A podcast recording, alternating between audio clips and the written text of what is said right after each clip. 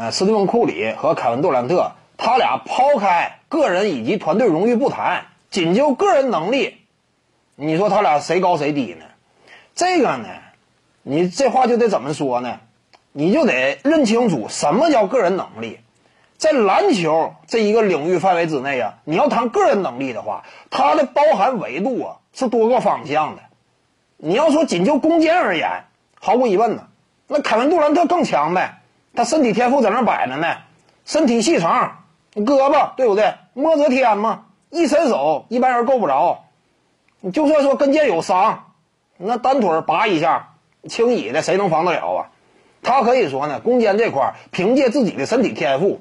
那打的可以说游刃有余，任何一种场合，哪怕时间所剩无几，球给到他手里，能给你起码完成终结，而且终结效率呢，一般来讲不会太低。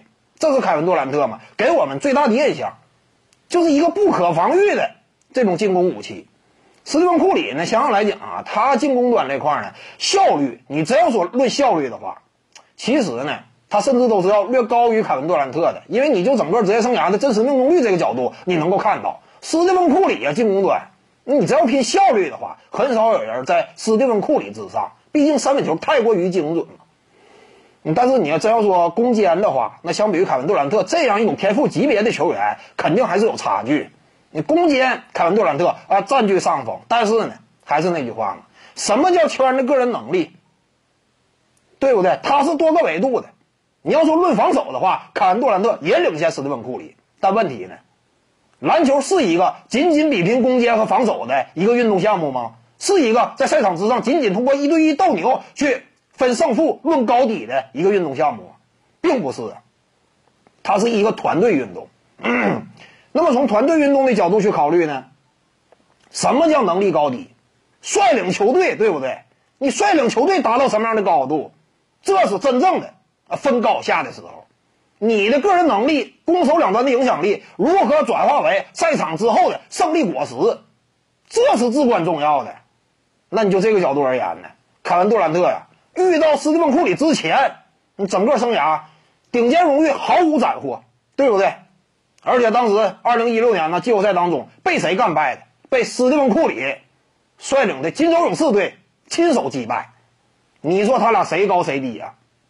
这玩意儿直接交手季后赛，直接大战，把你踩于脚下，我冲进了总决赛。你说谁高谁低，对不对？你要说至于团队而言，率领球队的能力，自己这样一种领袖魅力的辐射，通过自己这样一种啊低调，但是呢，呃传递了开心的信号啊，捏合整个球队的能力，向着同一个方向使劲儿，使得这支球队具备真正的啊争冠自信。那你就这个角度而言，斯蒂芬库里毫无疑问呢，稳稳压盖杜兰特。他率领球队达到是什么样的高度，对不对？在杜兰特没来之前，那就连续两年闯进总决赛，常规赛打出了七十三胜的战绩。